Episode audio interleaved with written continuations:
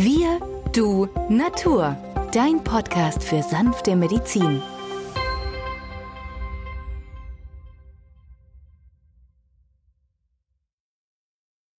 Hallo und herzlich willkommen zu Folge 81 von Wir, du, Natur, deinem Podcast für sanfte Medizin.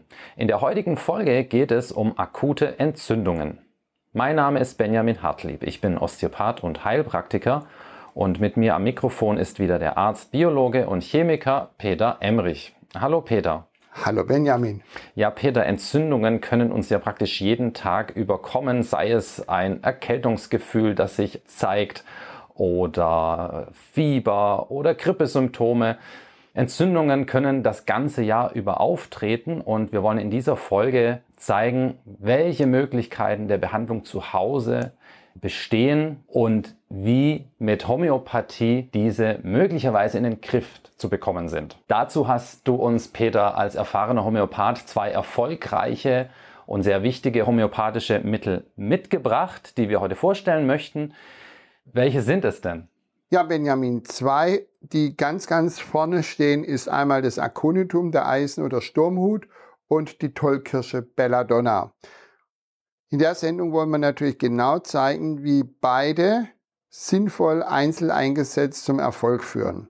Wie du schon gesagt hast, der plötzliche Beginn, das ist sowohl bei Aconitum als auch Belladonna gleich plötzlich, manchmal durch Polarluft oder ein Ostwind, der sehr kalt sein kann, im Frühjahr oder im Herbst auftretend.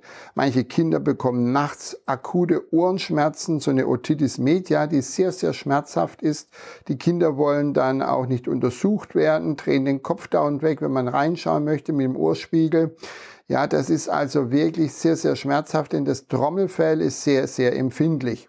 Auch Nervenschmerzen, zum Beispiel so eine Trigeminusneuralgie, die plötzlich einschießend ist, ausgelöst durch einen kalten, trockenen Wind, der aber auch vielleicht plötzlich nachts auftritt, dass es einschießt, die Patienten erwachen.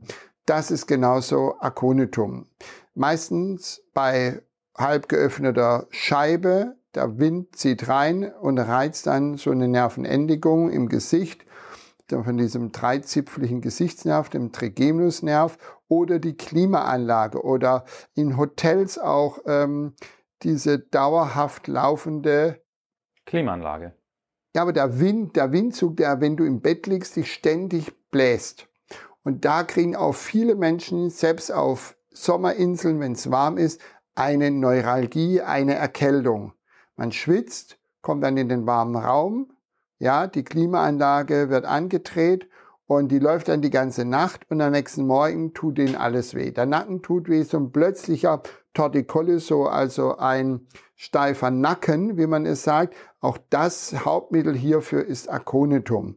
Also, das merken wir uns plötzlich auftretend, manchmal auch mit Herzjagen, äh, einhergehend mit Herzrhythmusstörungen, äh, mit starken Pochen in der Brust, mit Furcht- und Angstgefühlen, die manchmal die Patienten schildern. Äh, auffallend ist, der Patient wird ganz blass, wenn er sich dann vom Liegen aufrichtet, ja.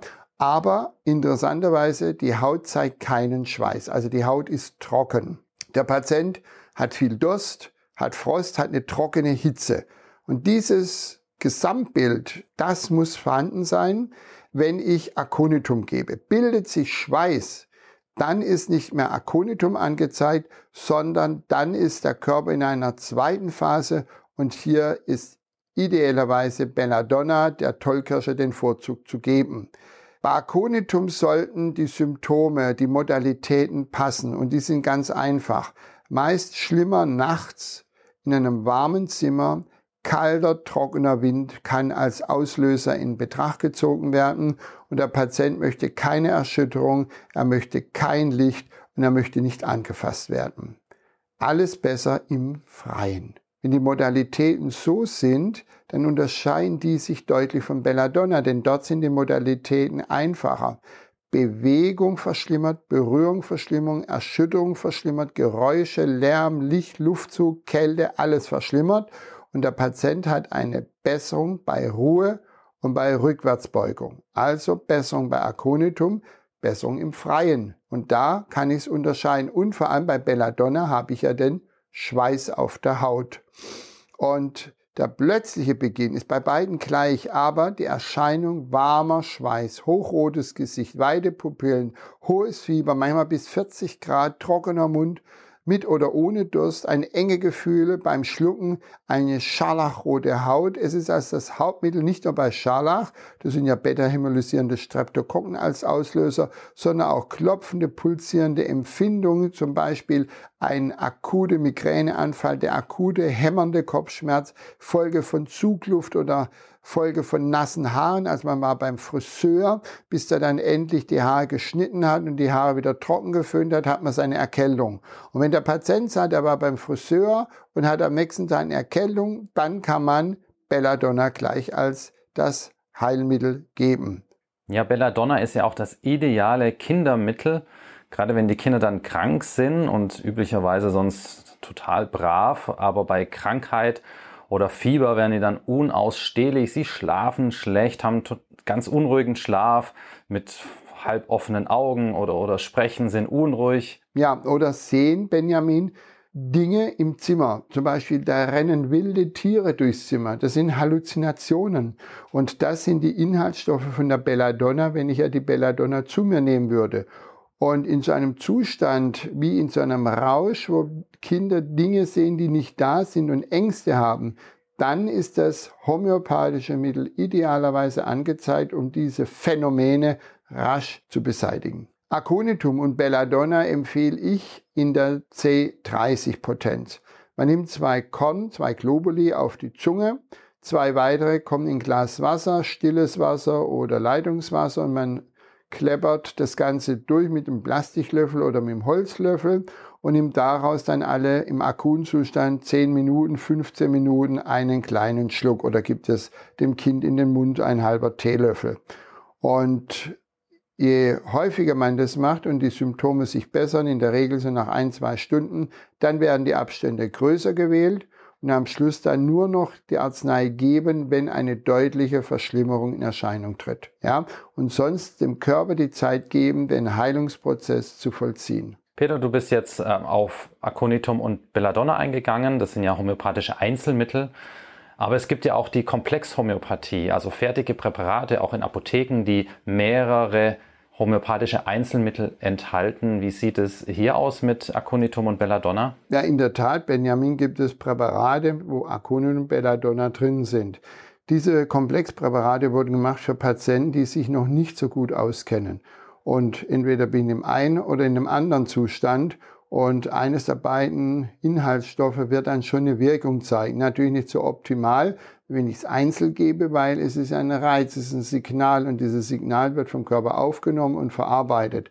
In der Tat ist es aber auch so, dass die Patienten damit mit diesen Komplexmitteln Erfolge haben und deswegen sind die weiterhin im Handel durchaus berechtigt. Und wer sich noch nicht so gut auskennt, braucht nicht drüber nachzudenken, ob er jetzt Aconitum oder Belladonna nützt, sondern er nützt ein Kombinationspräparat aus beidem. Das Angenehme an diesen Komplexpräparaten ist, dass es sie sowohl in Globuliform als auch in Tablettenform zum Lutschen oder in Tropfen gibt. Diese enthalten dann mitunter noch weitere homöopathische Einzelmittel, nicht nur Aconitum und Belladonna. Ja, Peter, wir haben heute in dieser Folge Entzündungen aus Sicht der Homöopathie besprochen.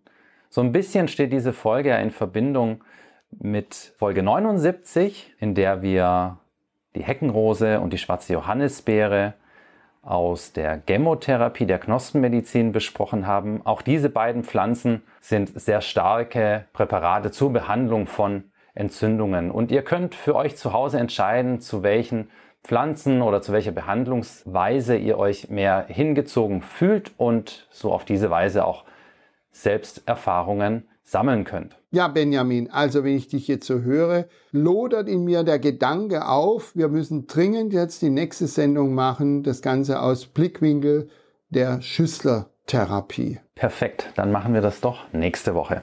Damit danken wir euch fürs Zuhören und bis zum nächsten Mal. Tschüss. Tschüss.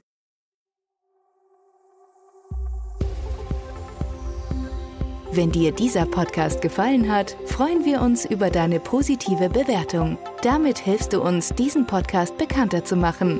Wir danken dir dafür.